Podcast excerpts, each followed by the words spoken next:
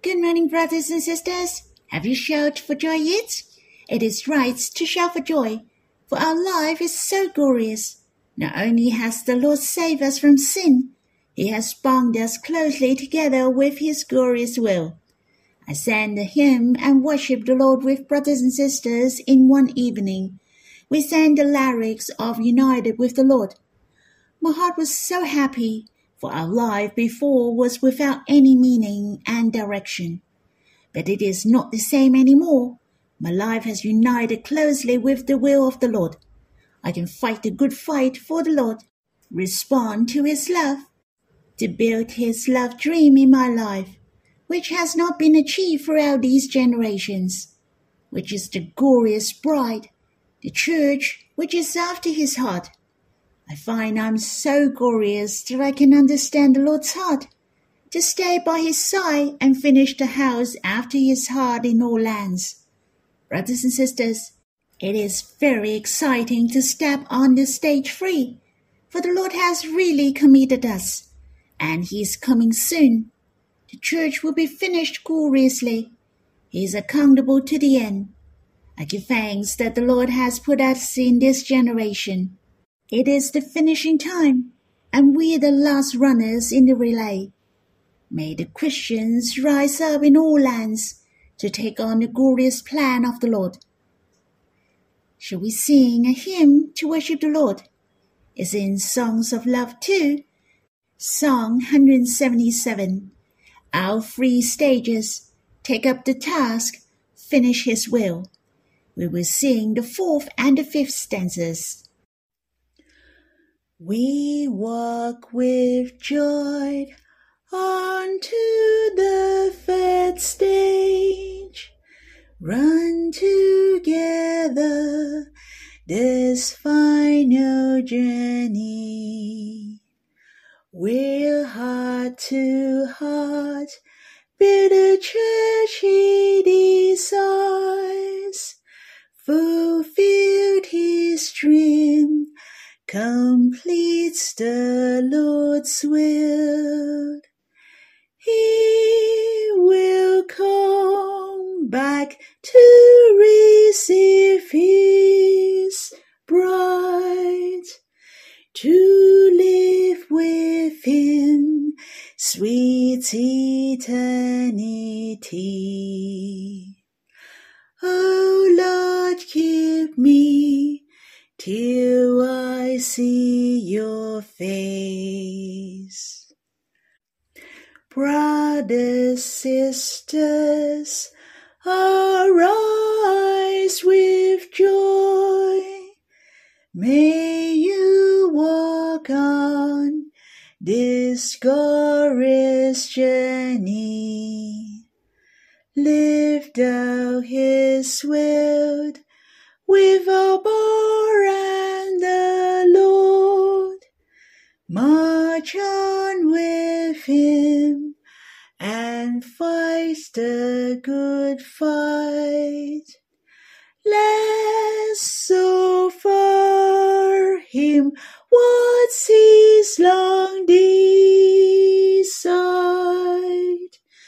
For him we'll write the glorious last page. With our dear Lord, we'll make sweet memories. I hope you have time to quiet yourself and respond to Him. Or you can sing another hymn to worship the Lord. Let's have some time to draw near the Lord face to face. You can stop the recording and we'll read the Bible when you're done. May the Lord bless you. Brothers and sisters, we'll read in Psalm 66.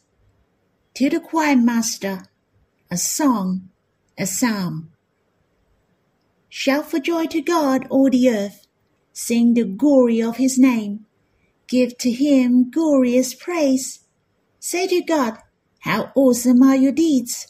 So great is your power that your enemies come cringing to you. All the earth worships you and sings praises to you. They sing praises to your name. Selah. Come and see what God has done. He's awesome in his deeds towards the children of man. He turned the sea into dry land. They passed through the river on foot. There did we rejoice in him, who rules by his might forever, whose eyes keep watch on the nations. Not let the rebellious exalt themselves. Selah. Bless our God, O peoples. Let the sound of his praise be heard, who has kept our soul among the living and has not let your feet sleep. For you, O God, have tested us. You have tried us as silver is tried.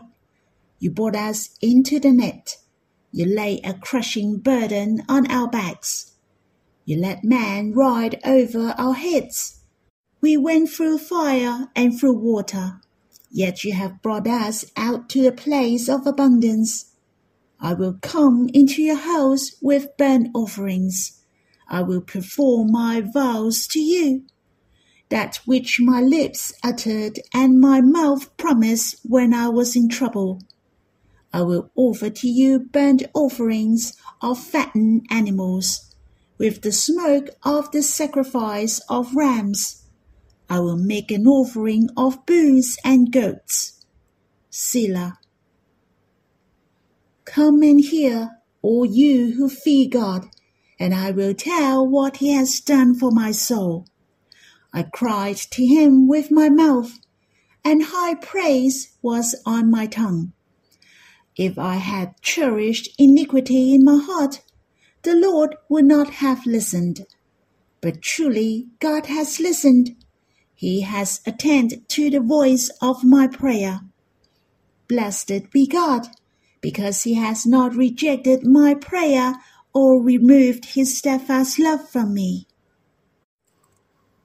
Let us take a look at the title of this psalm. A song, a psalm. And it is very similar with Psalm 65, a psalm of David, a song. The word a song was seldomly used in the previous Psalm of David. Psalm 65, Psalm 66, Psalm 67, Psalm 68. Of course, there are 18 songs in the whole book of Psalms, and I guess these four consecutive Psalms would be written by David. For the wordings, the way it was written in Psalm 66 is very similar to David and I find Psalm 67 sounds like the chorus of Psalm 66, which I will share to you if there is a chance. I think it is also written by David, and Psalm 68 was clearly written a psalm, a song, and some suggest it was written by King Hezekiah. Let's come back to this psalm. I would like to share with you my impression. I have a strong impression about this psalm. I find this psalm is like a missionary song. It is calling for the people in the world to bear witness for God, just like this song mentioned, to praise the glory of His name, so the world can hear the voice of praising Him. That means we shall bless and praise God, just like preaching the gospel. The world is made known the work of God in order to know how wonderful God is. The psalm speaks of many words like come and see, let be heard, and I will tell what God has done, etc. I'm strongly inspired that I'm in a missionary meeting. Since God is calling us, we have to spread His name, for He is the best. The psalmist is not only calling for the Israelites who believe to praise God, he also encourage and invite all the earth, all the people, those who fear God shall do so, to praise God. Very often, all people, all the earth, or you who fear God are mentioned in Psalms. Shout for joy to God, all the earth. All the earth worships you. Bless our God, O peoples. Let the sound of his praise be heard. Do you have the feeling of you are in the midst of the missionary meeting? Do you feel the same? In addition, in verse 5, come and see what God has done. This has reminded me when Philip found and told Nathanael that we have found whom Moses in the law and also the prophets wrote, Jesus of Nazareth, the son of Joseph. Philip told Nathanael he met Christ. He would like to preach to Nathanael. Yet Nathanael said to him, Can anything good come out of Nazareth? Nathanael questioned Philip instead. What good things come out of Nazareth? Truly, Philip didn't know how to answer Nathanael. How could Philip explain to him? How to explain to him Christ, the Messiah, came from a little city? Even though he might not know the reason. Do you remember what was the answer of Philip? Philip was smart. He said, Come and see. It's so simple. He didn't know how to explain or how to spread the good news, but he asked Nathanael, Come and see. Let's come and experience what it is like. Finally, Nathanael came before Jesus and knew that Jesus is Christ. Then he was saved. That's really encouraging. It is fine that we don't know how to spread the gospel. The most crucial is that we're willing to bear witness for the Lord to ask the people to come before God. You can tell the people the changes after you believe the Lord. You'll be very charming. If you're sincere and full of love, you're willing to share the good news to others. The Holy Spirit will work in their hearts. Furthermore, you can invite them to come and see, to come to the church and listen to the gospel. If you don't know how to share with them, Older brothers and sisters will help you. May every one of us rise up and bear witness for God. Just like in verse 8 mentioned, Bless our God, O peoples. Let the song of his praise be heard. On the other hand, this psalm is quite special that it can divide it into two parts. The first part is from verse 1 to 12. Most of the things are in plural. For example, they, our, we, etc. What does it mean? That means the whole nation is blessed.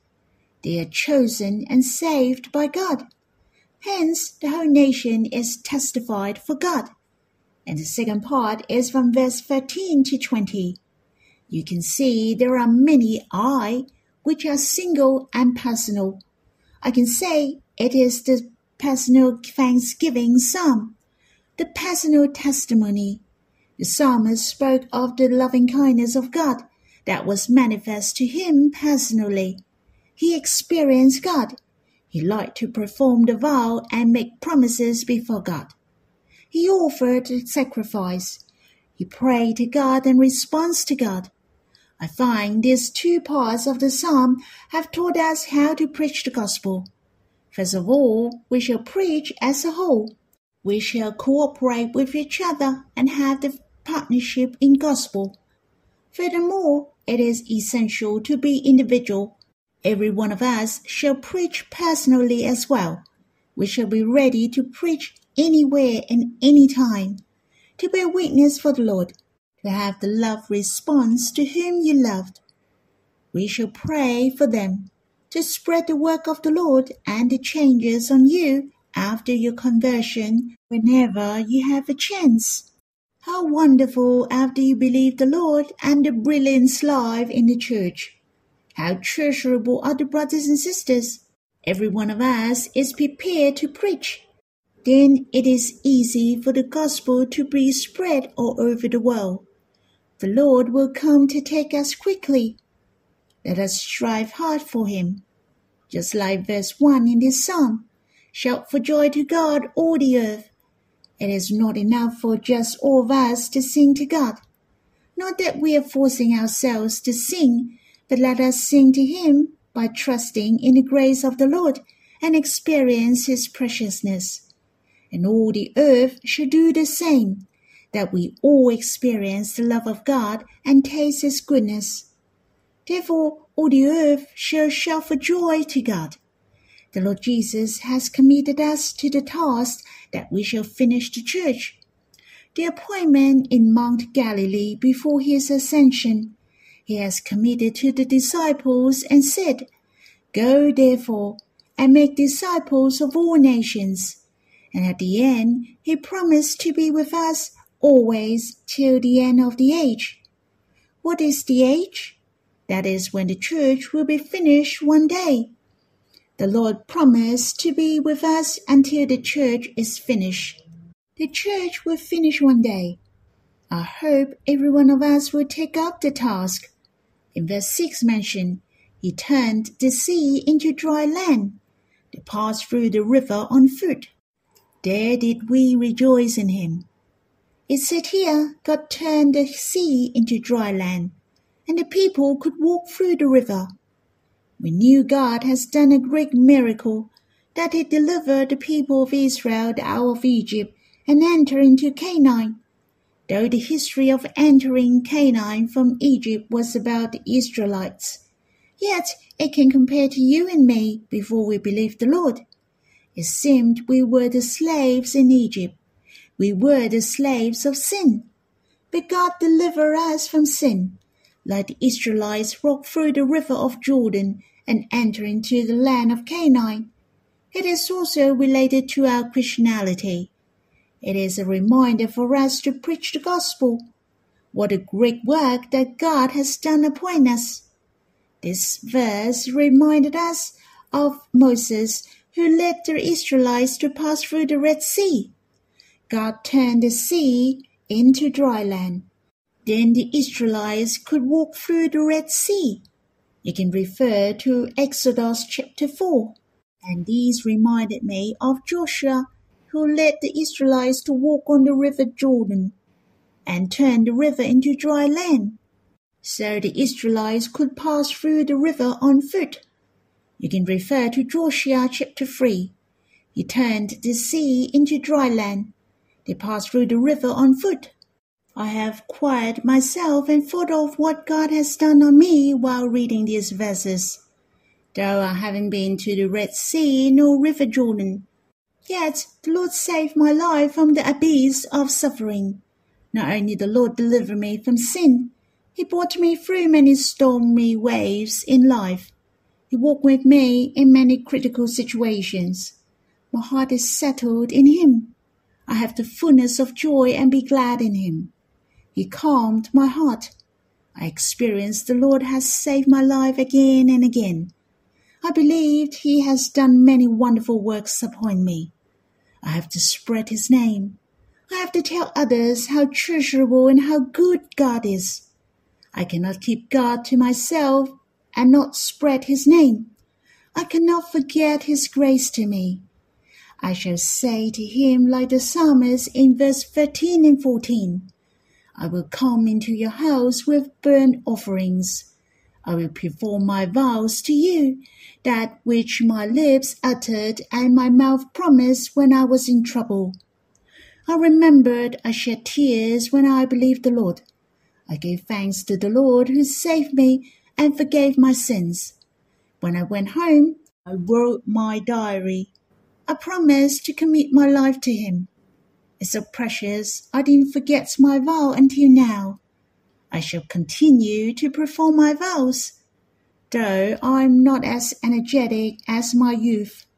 But I believed God will help me. He will help me to perform my vows to Him.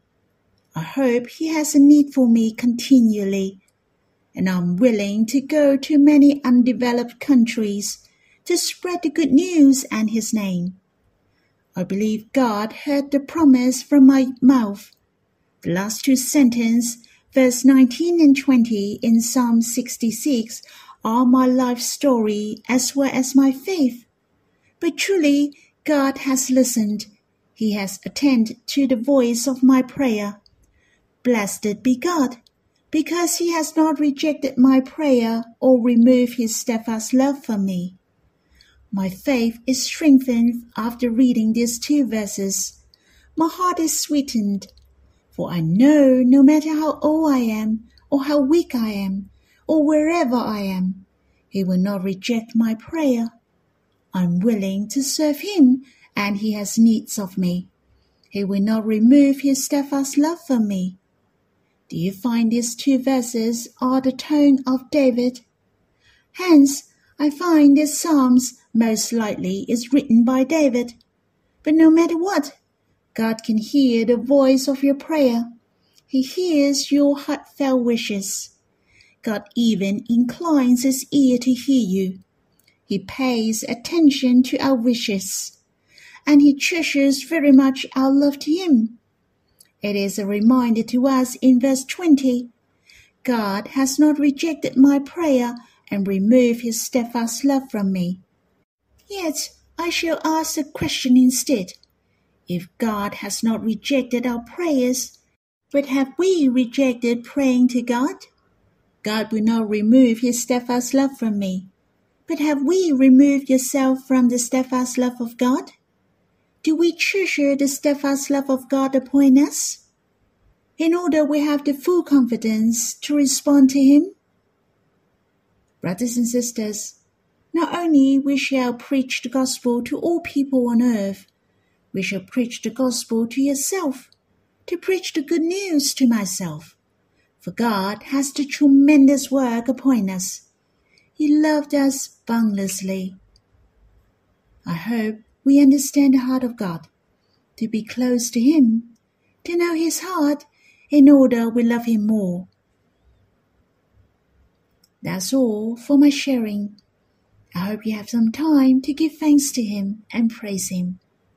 Let's worship Him. It is the most essential to have the fellowship with the Lord and enjoy Him spiritually. May the Lord bless you.